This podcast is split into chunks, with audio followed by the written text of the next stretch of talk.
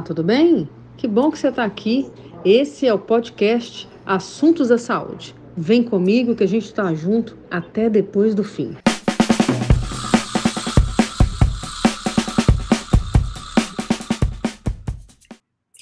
Muito bem, pessoal. Tudo bem com vocês? Espero verdadeiramente que sim, tá? Agradecer a vocês aqui que estão nos assistindo. Nós somos aí 4.800 pessoas que já se cadastraram aqui no que eu faço que dá certo na edição de 2020. Muito obrigada pela confiança do nosso trabalho. A gente está junto aí desde 2005, mais ou menos. E, como sempre, Shirley, qual que é o valor para fazer esse curso, para assistir essas entrevistas? Zero. Bondade irritante. Porque a gente repassa de graça o que Deus nos deu de graça, que é o conhecimento, né? Então, são profissionais altamente é, gabaritados, que são referências em suas áreas, que disponibilizaram seus tempos para virem aqui para conversar com a gente. Você também, é, que está nos assistindo, que está disponibilizando o seu tempo para assistir essas entrevistas que vão fazer diferença na sua vida, desde que você seja inteligente e coloque em prática o que vai ser falado aqui, tá bom? Hoje a gente está aqui com o top das galáxias, né, em gestão da qualidade. Eduardo, muito obrigada por ter aceitado o nosso convite, por estar aqui com a gente. Sei que a sua agenda é muito cheia, então já de antemão te agradeço e, por favor, se apresentem a esses 4.800 profissionais aí do Brasil inteiro que estão nos assistindo. Olá. Muito obrigado, Shirley. Assim, em nome da DNVGL, eu agradeço aí a, o assuntos da saúde, né? Por falar um pouco de, com vocês da nossa experiência em sistemas de gestão da qualidade. É, meu nome é Eduardo Ferraz, eu sou farmacêutico bioquímico, tenho aproximadamente é, 20 anos de experiência em auditorias e é, estou na DNV há aproximadamente 18 anos e coordeno a área da saúde é, há cinco anos, né, a DNV ela é uma empresa de origem norueguesa, é uma empresa mundial, com sede em Oslo, na Noruega. Nós atuamos em várias áreas, né? Saúde é um dos braços da DNVGL. Nós atuamos em alimentos e bebidas, é, óleo e gás, é, na marítima, no maritime, em, em construção civil, na automobilística, e aí nós estamos espalhados pelo mundo inteiro, em vários países, com mais de 100 escritórios, e eu coordeno a divisão de, de, da, saúde aqui da DNVGL no Brasil. Né? Nós fazemos certificações na série ISO, né? 9001, 31000, é, acreditações zona, é, nós temos uma norma específica para a área da saúde, né, que ela foi homologada nos Estados Unidos, reconhecida pelo CMS, é que lá a gente chama de NAIRO, e no resto do mundo nós chamamos de dias, né? Então, para nós é a NAIRO Dias, e também é, nós somos uma das IACs homologadas para as normas da ANS, né? A RN 277, que vai ser substituída pela RN 452, a 440 de atenção primária, né? E aí, além disso, temos divisões de treinamentos, né? Onde eu atuo em todas essas áreas, além de ser coordenador da área da saúde. Bacana demais. É, Eduardo, a gente já, já se conhece há um, há um bom tempinho aí, né? É, uma das suas qualidades, isso aí eu vou pedir para você afastar a sua, a sua modéstia, né?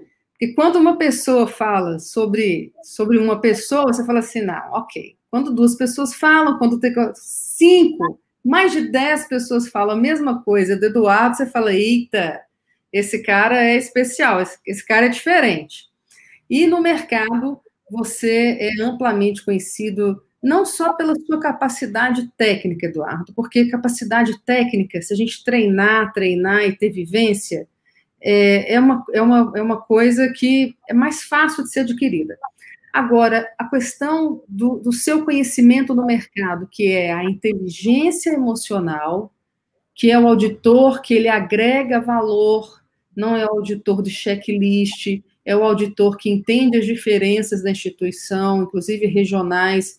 Então, você tem essa marca, o Eduardo Ferraz, da, da DNVGL, Eduardo tem essa marca muito forte da questão técnica, mas principalmente da inteligência emocional.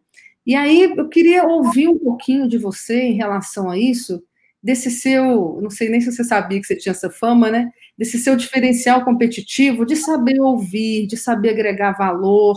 É, comenta um pouquinho sobre esse seu diferencial. Uhum.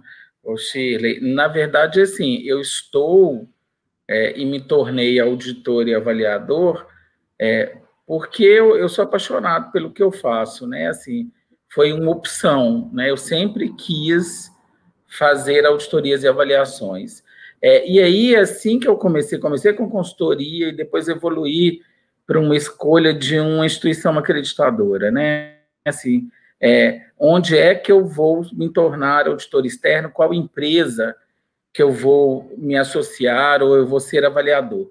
E a escolha da DNV foi muito por essa história do, dos objetivos e dos propósitos, né?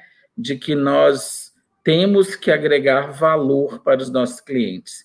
Então, os dois, os dois principais pontos que me levaram a procurar para a DNV era, essa, era a história do, do valor agregado e também pelas questões éticas, né? A gente traz fortemente é, o cumprimento a regras, o cumprimento à lei, é, o respeito pelas pessoas, né? Que não é não se permite desvio comportamental. Então, foi muito dessa, da DNVGL, ela é de encontro que eu, que eu penso, né, no que eu acredito. E aí não tem sentido é, ser avaliador se você não tem esse propósito de transformação do conhecimento e divisão do conhecimento. Né? Uhum. É, eu escuto alguns amigos nossos de qualidade que falam que nós temos um trabalho de formiguinha. E é isso mesmo, assim, o, conhecimento que ele não é compartilhado, ele não faz sentido. E aí tem que ter um equilíbrio emocional para entender os contextos das organizações, né? Cada organização ela está no seu nível de maturidade. Cada organização ela tem o seu momento.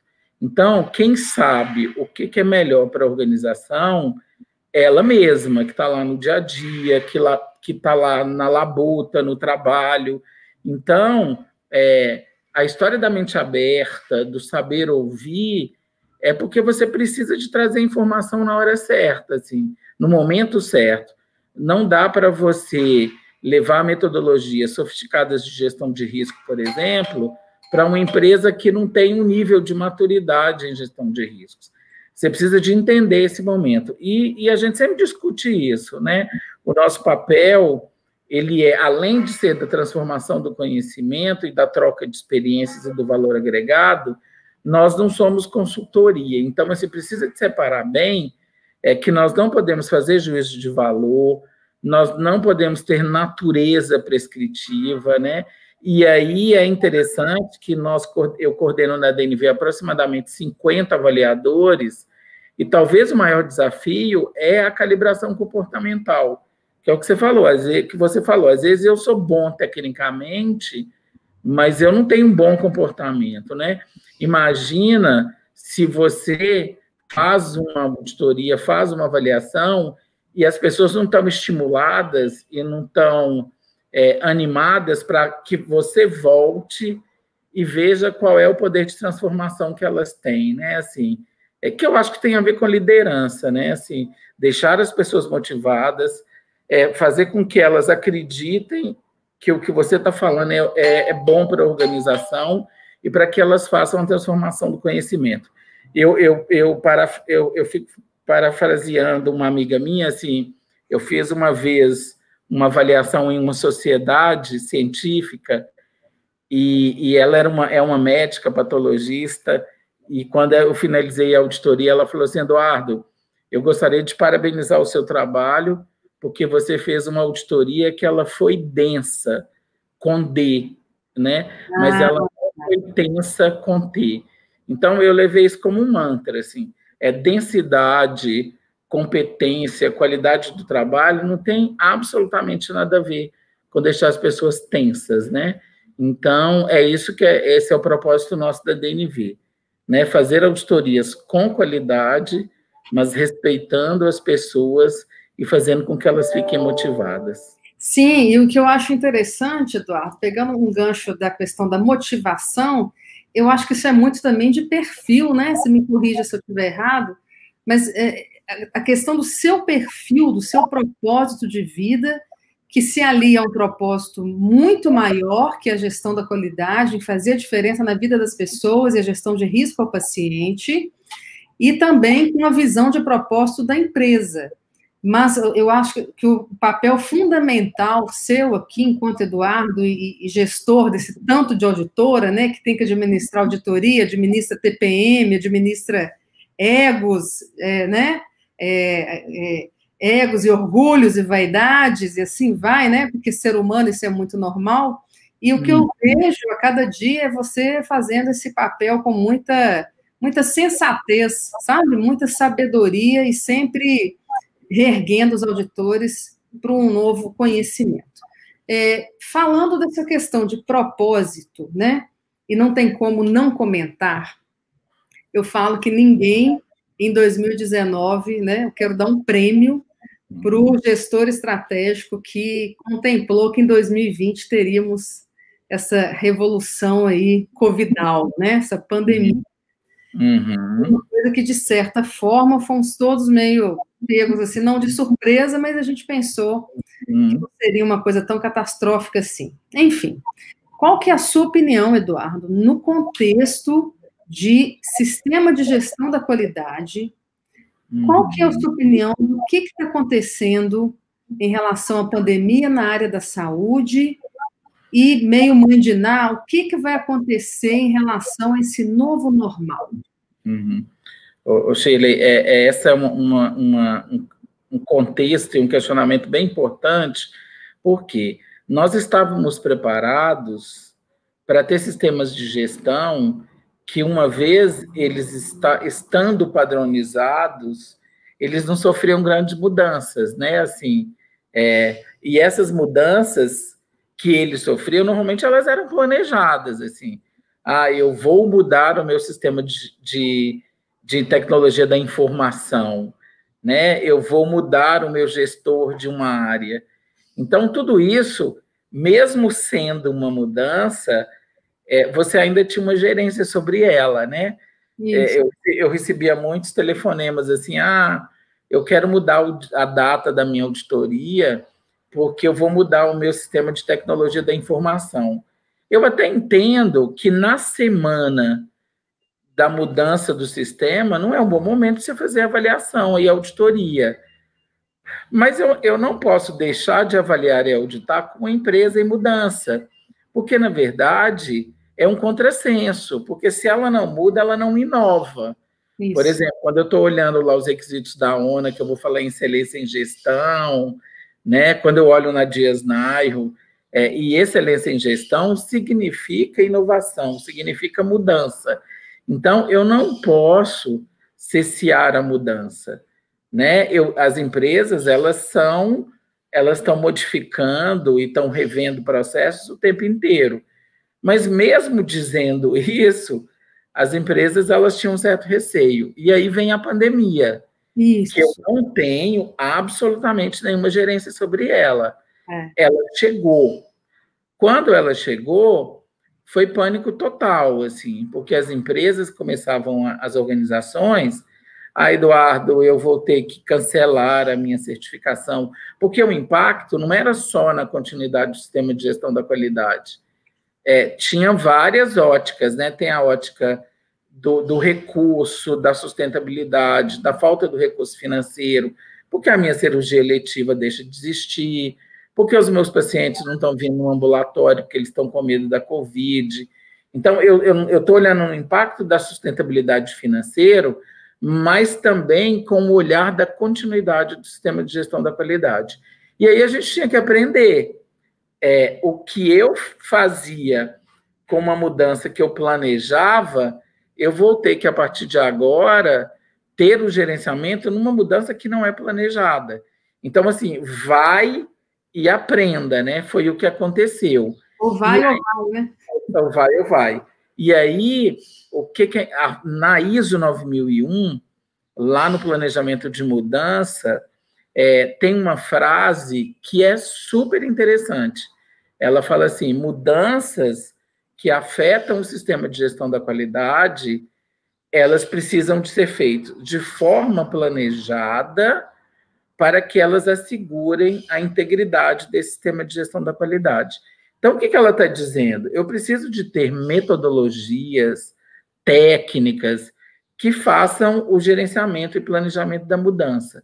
Então, nessa hora, o nosso papel foi muito é, de educador, de mostrar para as pessoas que eu posso trabalhar numa catástrofe, numa resiliência, né, numa mudança de contexto interno e externo. O sistema de gestão da qualidade ele precisa de ter e cumprir esse papel. Né? Ele não vai naquele formato padrão o tempo inteiro, porque isso é a própria gestão de risco te fala isso, né? Como, meu... como você fez isso, Eduardo? Como, como que se fez essa conscientização?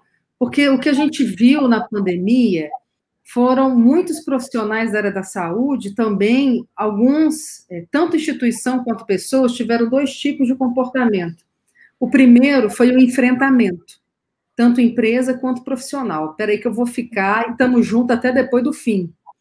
Um, um, um, outro viés foi do tipo assim, para tudo, para a ONA, para, para investimento, para tudo, para que eu preciso entender o que está acontecendo, e aí teve uma retração muito grande, uhum. tanto pessoa física quanto pessoa jurídica. Uhum.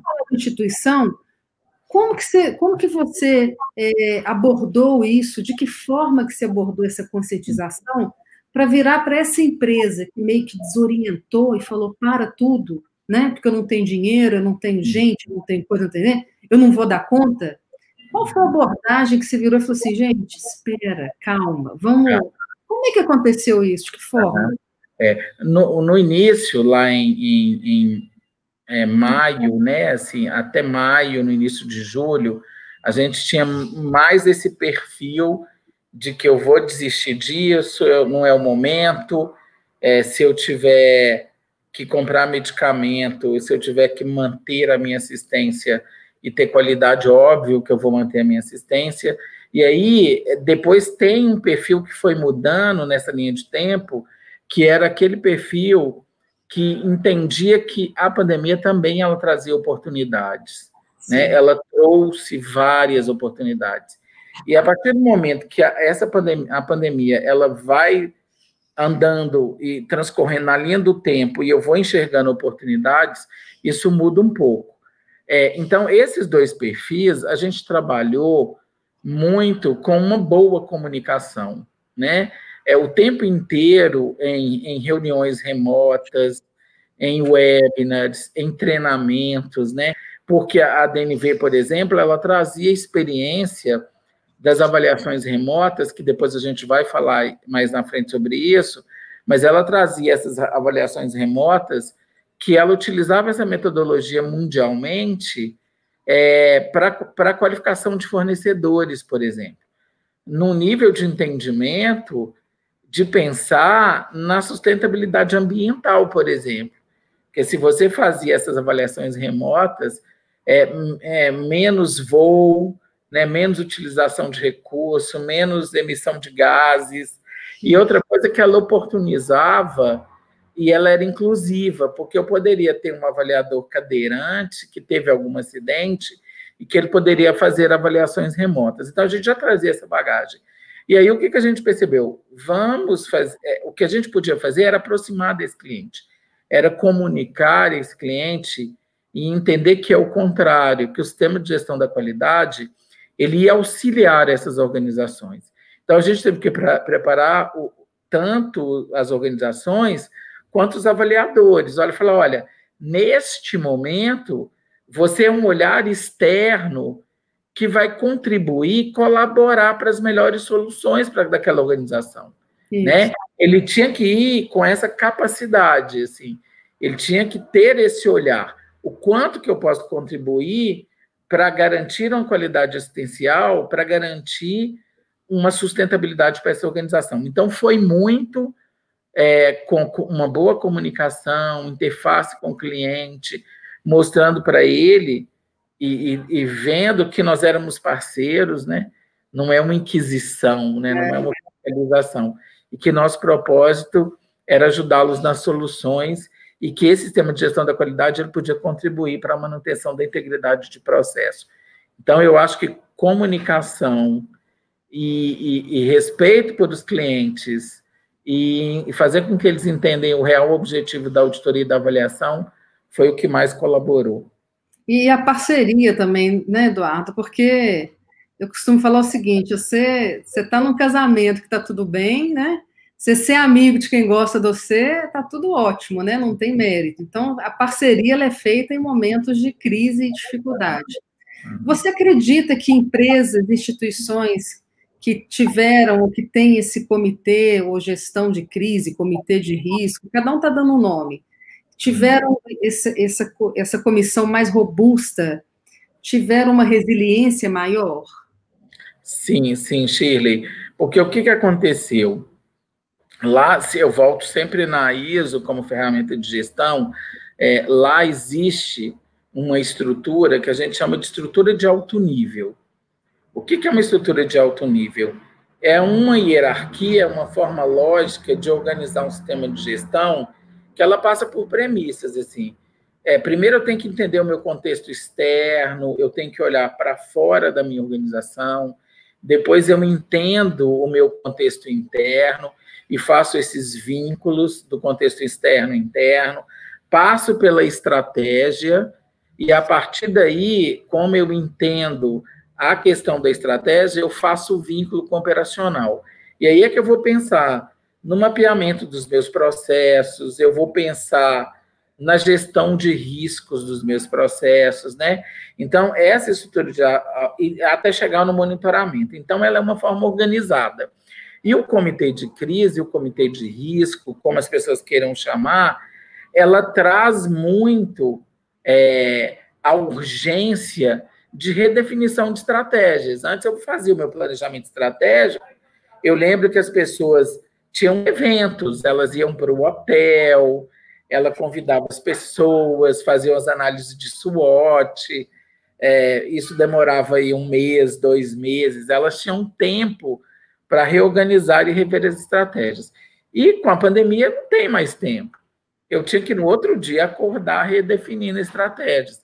Então o comitê de crise ele teve esse papel. Primeiro que ele é ele é multidisciplinar, ele tem multi é, é, papéis ali, ele tem representantes da direção, ele tem normalmente o, quem administra aquela organização, ele tem representantes das áreas assistenciais, e essas pessoas, normalmente, se você ler as literaturas de formação e conformação desses comitês, normalmente, além de ter é, frequências de reuniões ordinárias, eles reúnem extraordinariamente a qualquer momento. Então, ali eles vão revendo a estratégia, porque o contexto mudou radicalmente. Né? E aí, lá, por ter pessoas que têm poder de decisão, e que, e que são formadores de opinião e que têm um bom trâmite, um bom relacionamento com as organizações, porque nesse momento você tinha também que segurar o emocional, né? É, essas pessoas da assistência, elas estavam estressadas, vulneráveis, então é, este comitê ele tem que ter, ele tem que ter essa robustez, ele tem que ter a liderança, né? Ele tem pessoas que são respeitadas na organização que transitam bem para a organização. Então, ele foi fundamental para a revisão dessas estratégias, né? Ele foi fundamental para dar o direcionamento daquele hospital, daquela organização, quando eu vi que 80% dos meus pacientes eram COVID, né? Quando eu tive que mudar o perfil de pacientes da minha organização. De repente, eu me vi com pacientes COVID, fazendo cirurgia de urgência e emergência e nada de cirurgia letiva, né? É. E aí eu, eu, eu, eu, fiz uma, uma revirada no meu perfil assistencial. E eu tive que pensar em alternativas, inclusive do telemonitoramento, né? Então, esse comitê ele é fundamental para fazer o alinhamento da estratégia com a operação. É, e o que a gente e, e é perceptível, Eduardo, que as empresas que estavam mais alinhadas, né, com ISO, com ONU, né, qualquer certificação ou acreditação, essas empresas, esses hospitais que estavam mais, até clínicas, né, que estavam mais alinhados, não ficaram tão vulneráveis, não tiveram até profissionais, né, porque a empresa é gente, né, é gente. Então as pessoas não ficaram tão em pânico assim, que a gente conhece hospitais que o, o diretor virou e falou assim, Shirley, eu não sei o que, que eu faço. Eu falei, cara, vão rezar junto. Ele ah. falou que a liderança dele toda do pronto-socorro foi assim, é, abril e maio foram pedindo demissão, foram entregando as coisas, simplesmente assim, não vou trabalhar mais, não vou. Eu falei, o que, que eu faço? Eu falei, vamos, vamos orar, porque, né, vamos ver o que que faz, chama de novo, conscientiza, mostra que é seguro, porque as pessoas entraram numa, em pânico, né? Uhum. É, mas eu acho que tudo que a gente conversa, a, a insegurança diminui. Uhum. É, não se pode parar, a instituição de saúde é um grande Boeing, né? Não se uhum. pode parar esse Boeing no ar para fazer manutenção, né? Tem que fazer uhum. manutenção com ele em movimento. Como diz você, né? Uhum. Não dá para parar tudo porque tem uhum. gestão de crise. Explica um pouquinho para gente como é que está funcionando essas, essas avaliações, essas auditorias no modelo remoto? Que hum. teve, um, teve até um cara que brincou assim comigo, da, até da Unimed, falou, Shirley, esse negócio do remoto, eu tô até com medo. Eu falei, por que, fulano? Já viu, já viu prova sem consulta? Como é que é muito mais difícil? eu falei, eu não sei, eu tenho entrevista com o Eduardo, vou perguntar como é que é, porque eu não sei. É... Essa, esse modelo remoto de auditoria. Uhum. Eu, só contextualizando, Chile, e aí pegando carona no que você falou, antes do que você falou, tinha uma. As empresas tinham sistemas de gestão, quanto mais robustos, né, é, que são aquelas empresas que não querem ter um certificado na parede, que de fato ela utiliza aquelas ferramentas que ela instrumentalizou, né, que ela definiu importante para a organização como método de projetos, de planos de ação, de gestão de riscos, de planejamento de mudança, é, da existência dos comitês de crise, é, até de comunicação com partes interessadas, é, ou para trabalhar as vulnerabilidades, como elas tinham esse instrumento e as pessoas tinham o hábito de utilizar, tudo isso foi utilizado nesse momento de pandemia. Então, assim, é, quem tinha sistema de gestão robusto, ele cumpriu o papel dele é, de, de fato, essas ferramentas serem utilizadas e elas, porque elas organizaram, né? Elas, mesmo na crise, elas cumpriram pra, o, pra, o papel dela de organizar a tomada de ação, né? Eu tinha isso a meu favor, né? E aí, e eu recebia é, ligações sempre assim, ah, Eduardo, eu não consegui fazer o meu planejamento estratégico, eu não consegui fazer minha auditoria interna, né? Eu falei, gente, eu não consegui fazer as manutenções preventivas. É. Eu falei, gente, é, utiliza o plano de mudança, né? É, porque você pode, é, no seu contexto, replanejar aquelas ações, né? O meu contexto era A e agora é B. Eu, como eu vinha na operação a forma A está desconectada e eu, e eu não tenho tempo de pensar na forma B, eu replanejo utilizando essas ferramentas, aí eu posso utilizar a própria gestão do risco, né? Eu posso tomar decisões que são pensadas. Eu, eu gosto de uma frase assim: o sistema de gestão da qualidade não é para não ter problemas. O sistema de gestão de qualidade é para gerenciar problemas.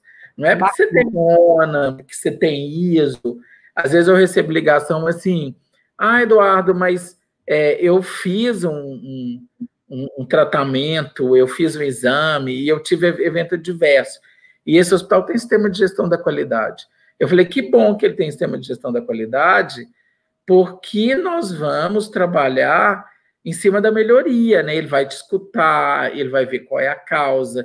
Isso vai servir como entrada de melhoria.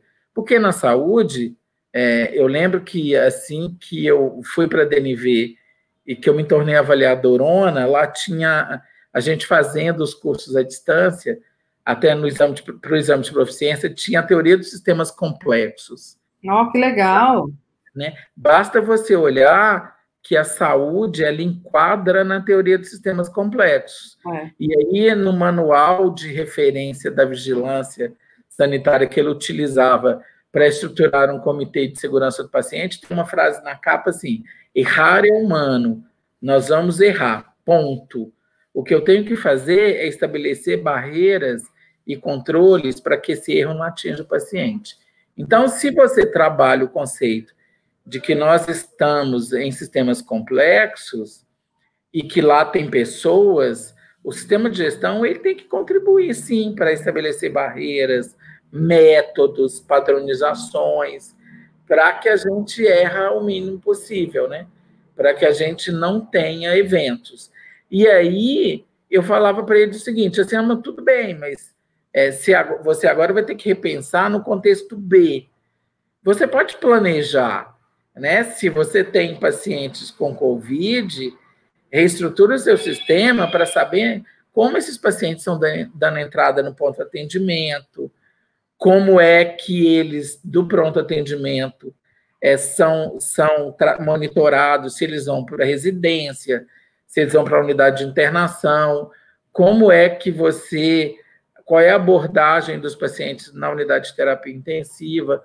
E aí, assim, eu vi um, até na ANS é, uma experiência do, do Cambridge Health, e eram uns americanos que eles colocavam é, é uma, era um atendimento ambulatorial, eles fazem um atendimento ambulatorial, e o interessante é que, como eles atendem uma grande população de brasileiros, eles falam português, e, eu, e um português bacana, e, e a fala deles foi o seguinte: de um dia para o outro, 90% das nossas consultas ambulatoriais elas deixaram de existir presencialmente. Eu não tinha pacientes no ambulatório. E aí eu tive que virar para o modelo remoto, né? Eu não tinha, era alternativa. E aí eu replanejo. Se meu contexto mudou, eu vou fazer é, telemonitoramento. Primeiro eu vou utilizar o telefone, depois eu vou me evoluir para as ferramentas de vídeo, a gente percebe isso. O quanto que a gente fala melhor agora, em, no, em todas as ferramentas, né? no Zoom, no Teams, no Google, tudo foi melhorando. E eles foram nessa evolução do telemonitoramento como alternativa por uma equipe multidisciplinar, e eles ficam na região de Boston. Ah. E, e o lado deles, eles, para você ter ideia, eles criaram um ambulatório de doenças respiratórias. Olha. Já que um dos principais, é, da, da, um da, das principais efeitos, né, eventos que tinha eram os problemas de respiratórios, né, aí da, da pulmonares, então eles montaram esse ambulatório. No Brasil, eu tenho um cliente que também teve essa ação, e aí, quando eles foram fazer o monitoramento dos dados, eles viram que eles só tinham, da população que eles monitoravam, só 3% internaram ia para o regime de internação. Na região de Boston, que eles estavam localizados, era uma média de 9% de internação. E a média geral dos Estados Unidos era de 20% a 30% de internação. Então, olha lá, é, é possível sim, é possível você, via comitê de crise, rever estratégias e fazer bons planejamentos de mudança, né? E, e nesse caso, é, foi uma reestruturação para atendimento remoto e que o resultado por si só falava o quanto que esse modelo ele foi um sucesso, né? Aonde então, o casamento desse, dessa mudança remota com, com as auditorias? Porque teve que ter uma adaptação, eu costumo brincar que foi igual o Juscelino, né? Foi 50 anos em 5. Então, adiantou muito, né? Você vê que não tem mais aquele reme-reme de telemedicina, já é, já, já é real, né? Então, qual que é o grande desafio? O primeiro desafio foi a questão das, das empresas se adaptarem a essa nova realidade, igual você está falando, as próprias ferramentas.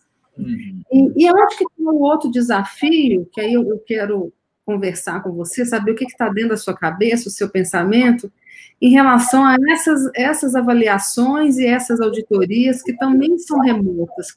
De que uhum. forma que está sendo casado, Eduardo? Uhum. Uhum. É, inicialmente, eu, eu consigo falar isso com propriedade, porque hum, por a DNV ser mundial, nós, assim que a pandemia começou, na sequência, o IAF, os órgãos internacionais e o próprio Imetro, ela já criou uma metodologia para avaliações remotas. Ah. Ela dizia que é, 100% das auditorias de manutenção, que são as periódicas, poderiam ser feitas de forma remota e que as recertificações, é, que eram os fechamentos de ciclo, você fizesse parte remota e parte presencial. Até porque, dependendo do tipo de operação, era importante a questão do presencial. E aí a gente fez no mundo inteiro, e aí a gente trocou experiências, e o nosso, o nosso coordenador na DNVGL, é, frequentemente ele reunia essa equipe de áreas diferentes e sempre se elegia um avaliador para contar experiências, o que funcionou e o que não funcionou e quais eram as lições aprendidas. Oh, que, que legal. E aí a gente foi trocando experiência. Na sequência, para a ONA, a gente validou um projeto piloto com amostragem estatística, validação da estatística, quantas organizações a gente tinha que fazer, diversas regiões do país, é, serviços diferentes, né, não só hospitais, mas laboratórios, outros SADTs, e logo depois eram foram elegíveis 22 organizações, a gente fez 20, que deu mais de 80% da amostra, e sempre a gente escutava os avaliadores, os clientes e as IACs. E todos os resultados eles foram positivos, né? Não é que a gente está substituindo é, o modelo presencial para o remoto, não é isso. A ação, né? Uhum. Nesse momento a gente estava preocupado em é, é, ser parceiro desses clientes, estar próximo deles, enxergar onde a gente poderia ajudá-los, né? Usar a nossa experiência em planejamento de mudança, né? E, e, e ter uma garantia assistencial mínima, uma garantia é, mínima de sustentabilidade, né? Então, foi muito exitoso, assim. A gente, como modelo, a gente teve aceitação. É claro que tem algumas premissas que você perde no assistencial ali de visita às áreas, né? Mas aí a gente usa vários recursos, né? De na Europa, nos Estados Unidos também eles utilizam, né? De filmagem, né? De, de ir pelas ferramentas dos smartphones, entrevistar pessoas, né? Montar estações remotas de treinamento. Então, assim, eu ouvi de tudo, assim, desde que contribuiu muito para a revisão da gestão, porque como o momento ele é, não te possibilitava fazer traces com profundidade, né, de andar pelas áreas, acaba que você concentrou muito na revisão de processo.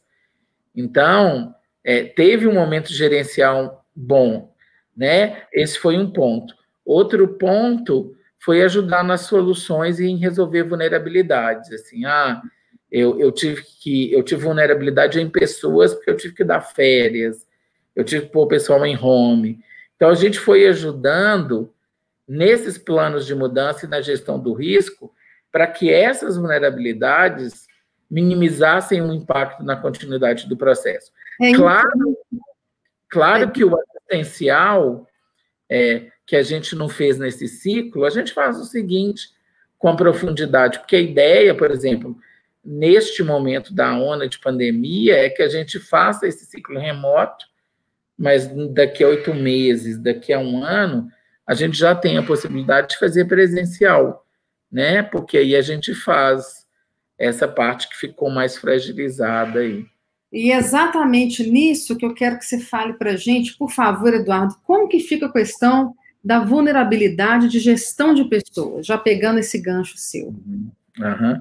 É, é, interessante, assim, a gente já trabalha vulnerabilidades na gestão do risco e nas acreditações. Aquela vulnerabilidade que você consegue é, é, verificar que ela, ou ter previsibilidade, né? Aquilo que é possível imaginar. E aí, na, na, agora na RN 452 da ANS, no capítulo de gestão de riscos, ela fala é, claramente como requisito que você deve identificar essas vulnerabilidades e, inclusive, estressar essas vulnerabilidades. O que, que é isso? É, é, fazer testes simulados, assim. Ah, é, tá. se eu já estabelecer, é, é, eu, eu consegui mapear que a minha vulnerabilidade ela está em pessoas. Eu posso ter greve de ônibus, eu posso ah. ter inflação, eu posso ter Covid, que eu pus as pessoas remotamente, eu posso ter vulnerabilidade em materiais e medicamentos, como agora se faltou muito anestésico, né? O, o, os EPIs, o custo aumentou. É, então, eu, é, é, eu traço estratégias, eu traço é, contingências para essas, essas vulnerabilidades, né? É, é, como que eu vou trabalhar, por exemplo, essas pessoas que foram home, é, elas tinham estrutura para trabalhar home, né? Elas tinham é, condições ergonômicas, elas tinham internet com as velocidades que eram necessárias. E como é que ela lidar com a família, né? Como é que ela lidar com o dia a dia, com o filho, né? E aí você viu uma evolução de soluções para essas vulnerabilidades que a gente chama de lições aprendidas. Então, a, a próxima necessidade que essa organização tiver de trabalhar remota, se ela entender que ela voltaria para o sistema normal de trabalho, ela já viveu várias experiências. Assim. Eu vi ontem no LinkedIn uma colaboradora que ela recebeu a cadeira que ela trabalha no escritório em casa. Ah, é. que legal. Então, assim, é, por exemplo, se essa vulnerabilidade é, for por, porque eu não consigo me locomover, eu vou priorizar é, transporte para as pessoas que são do atendimento. Então, esse é um requisito que é muito, é, que faz uma grande interface com a gestão do risco. É pensar onde eu sou vulnerável e fazer contingências e fazer planos de que se essa vulnerabilidade se materializa, como é que eu vou aplicar esse plano? Como você faz no simulado de evacuação e combate a incêndio? Você planeja o seu simulado de evacuação e combate a incêndio e você faz um estresse, uma simulação que é realística. É. Normalmente eu chamo o corpo de bombeiros, eu chamo um bombeiro civil e eu faço um simulado na vida como ela é. Então, o teste de estresse é isso, assim. Por exemplo, se eu tenho vulnerabilidade em tecnologia da informação, eu posso con contratar um hacker para tentar invadir os meus sistemas. Essa informação, esse estresse, ele pode ser realístico ou ele pode ser um simulado que os americanos chamam de teste de mesa, onde eu faço discussões teóricas daquela. O chefe de TI, tudo infartando aqui agora na, na, na entrevista. então, é, a, a, a, a Covid, a pandemia, ela trouxe várias reflexões para que eu trabalhe essas vulnerabilidades, assim, de pessoas, de materiais e medicamentos, de soluções em TI. Nós tivemos que aprender, assim, quando a gente adotou o modelo remoto, lá no início, um depoimento de uma avaliadora é que no dia da avaliação, eles foram fazer manutenção na rede, em frente Nossa. à casa dela, e ela ficou sem a internet. Então, é, aí você vai aprendendo, uma vulnerabilidade você vai aprendendo. E que aí as lições aprendidas, viu, é ou eu tenho uma boa internet no meu celular para que eu consiga rotear, ou eu duplico as minhas redes. Por exemplo, eu estou no interior de Minas, eu dupliquei a minha rede, né? Eu estou com duas redes de internet, né? Então, são soluções que você pode planejar e mesmo planejando, os testes de estresse te identificam possibilidades de melhoria para que você não tenha surpresas quando aquela vulnerabilidade de fato acontecer, né? Então foi um aprendizado. Agora, a sua pergunta é, qual é o maior desafio? Foi quebrar paradigmas. Por quê?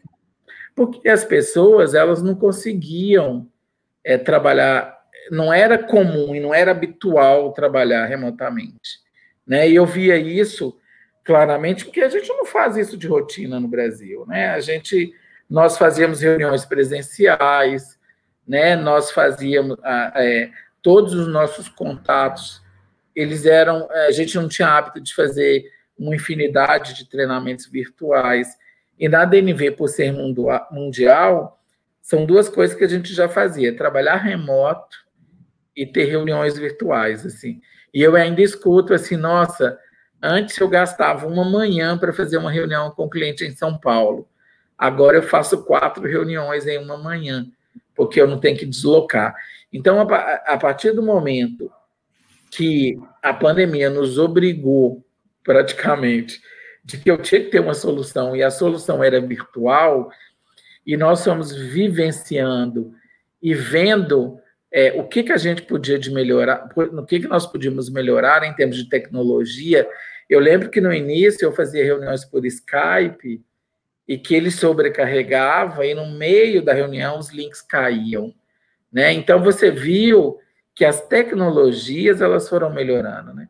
Então foram vários fatores que contribuíram para esse aceite, né, para que, que a gente quebre essa resistência ao virtual e ele vai e, e, esse novo normal, esse virtual vai ser uma realidade, assim.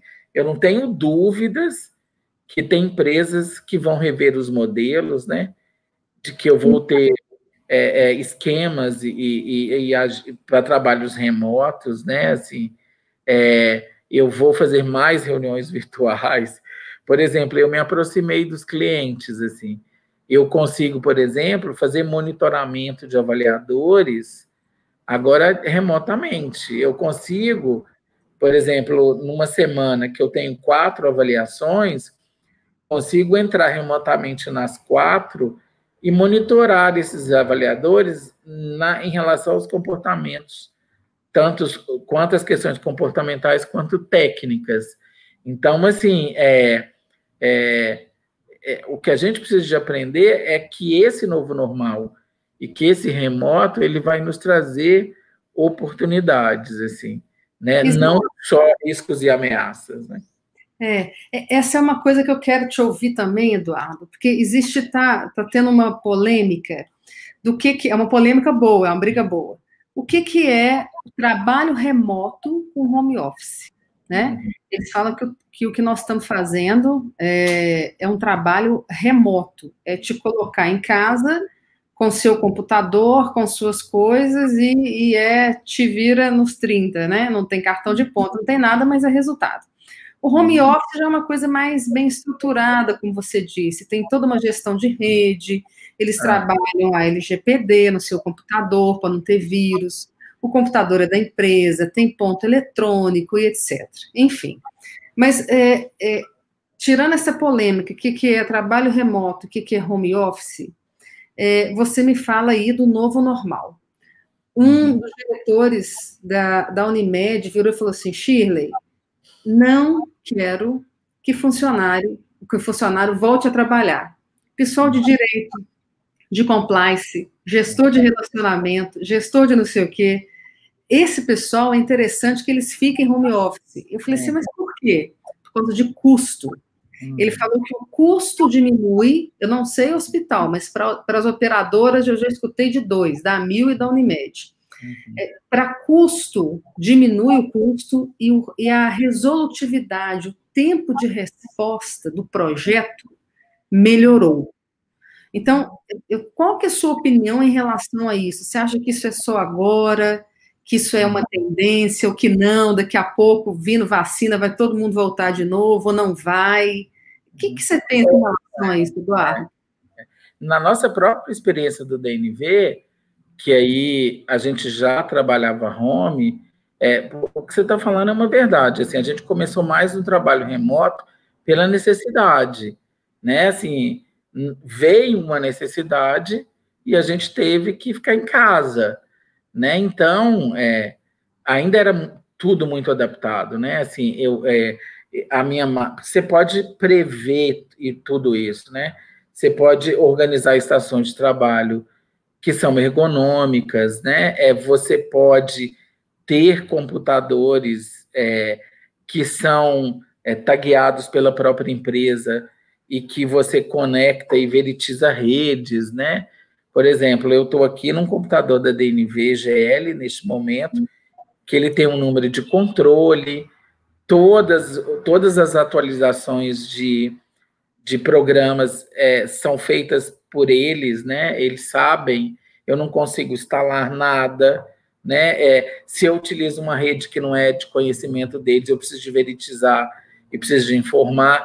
Então, é, isso vai ser uma evolução, né? A gente vai sair de um trabalho remoto para um trabalho home. E aí, por quê? No, você vai trabalhar cumprimento de pactuação de metas, assim. Não interessa muito se você vai trabalhar na madrugada, é, se você adapta melhor ou se você não vai trabalhar de manhã. É, o, que, o que importa é a qualidade das suas entregas, né? O que importa, não tá nada, não adianta nada você estar tá presente no escritório e não estar tá produzindo, Exato. e não bate metas, né? E não bate é, o que é pactuado, assim. Então, é, eu acho que é uma realidade que vai mudar, é, não só porque é mais econômico, é porque é humanizado, é porque é, você não enfrenta problemas de logística, por exemplo. Imagina o tempo que se, que se gasta e o estresse é, em São Paulo, por exemplo, para você ir voltar, porque você tem um rodízio, porque você mora numa cidade vizinha, porque você tem que pegar um, uma, uma locomoção que é fretada e tem horário. Imagina o estresse e a perda de tempo que isso traz. É, minha amiga falou, Shirley, mil vezes eu ficar aqui em casa com meu marido, dando comida para os meus filhos, ficando com meu neném. Eu prefiro ter redução de salário e carga horária, mas eu tenho qualidade de vida. É. Outras, outras amigas estão falando, Chile, onde é que eu enfio meu marido e meus meninos? Então, tem. então, você vai encontrar de tudo, né? Mas assim, é, eu acho que o home é não tem volta, assim. Veio para ficar, né? Veio para ficar. Né? O que eu acho que a gente vai fazer vai passar por uma etapa de profissionalização, né? Que a gente eh, teve que fazer isso, uma mudança brusca, sem preparo, né? Mas a partir do momento que as empresas elas foram aprendendo, vai ter uma, uma etapa de adaptação e de melhoria até você chegar nessa condição ótima, que você pode, inclusive, assim, é, na DNVGL, a gente faz isso o tempo inteiro.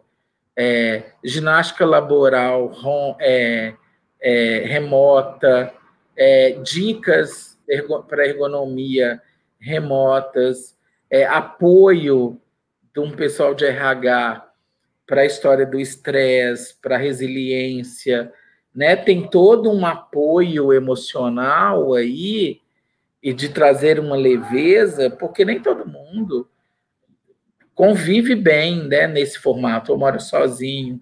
Então, eu acho que a gente vai aprender um script de ações aí é. que tem a ver com lições aprendidas, para ter isso mapeado num grande plano de ação, para que no outro momento você esteja preparado para isso, né?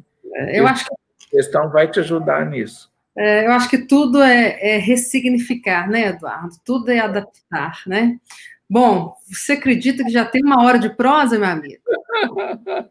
Uma hora de prosa, só faltou o pão de queijo e o café. É, eu nem percebi, porque o papo foi ótimo. Nossa, senhora, foi muito bom. Tá, é um, é um bate-papo, é uma conversa é, muito, muito, muito agradável. Eduardo, finalizando, eu quero te fazer uma, uma última pergunta. É, só que eu quero ouvir o Eduardo Ferraz. Uhum. O Eduardo. Não o Eduardo é, DNV, não Eduardo farmacêutica, não Eduardo chefe desse tanto de, de moça. Eu quero ouvir o Eduardo. Nós somos 4.800 pessoas que estão aqui. Muitos gestores da qualidade, nós temos aqui desde CEO de Santa Casa até maqueiro, tá? É, eu gostaria que você, Eduardo, falasse uma palavra, falasse uma frase, qualquer coisa que venha do seu coração para essas pessoas. um uhum. conselho, uma palavra amiga, uma dica. Nesse momento que a gente está passando, você é uma referência para todos nós, não só de, de qualidade, mas de vida, né? de sabedoria, sensatez. Então, olha aqui, como diz o Clodovil, né? para a lente da verdade, uhum. fala do seu coração. Eu quero do coração do Eduardo. O que, que você uhum. pode falar para essas 4.800 pessoas? Uhum. É, eu, eu, falo com clareza, assim, Shirley. É, eu acho que talvez é uma das coisas que eu consiga é, falar com mais da forma mais natural possível. Assim, eu acho que é uma liderança por exemplo, né? Assim, é, eu acho que isso é fundamental é, e entender é, essas pessoas ou os colaboradores, independente do nível hierárquico, né? É entender é, ela, entender essas pessoas de forma completa, né? É entender que é, elas têm uma continuidade que é na casa delas, que é no convívio da, da família delas, entender todas as dificuldades que, ela tem, que elas vão ter, né? Não é só lá no trabalho, não é só o estresse do trabalho, né? Eu preciso de conviver com essa insegurança, é, eu, eu preciso de conviver porque eu vou ter que pegar um transporte coletivo, né? Eu tenho que ter preocupação com a minha família. Eu vejo isso na minha própria família. Eu tenho uma prima que é casada com um enfermeiro que é linha de frente de Covid. Eu vejo o dia a dia dela. Então, assim, precisa de, estar do lado dessas pessoas, de saber ouvir, né? De entender nessa de forma completa e de saber que ela tem problemas, que eu preciso, de certa forma, dar apoio para essas pessoas.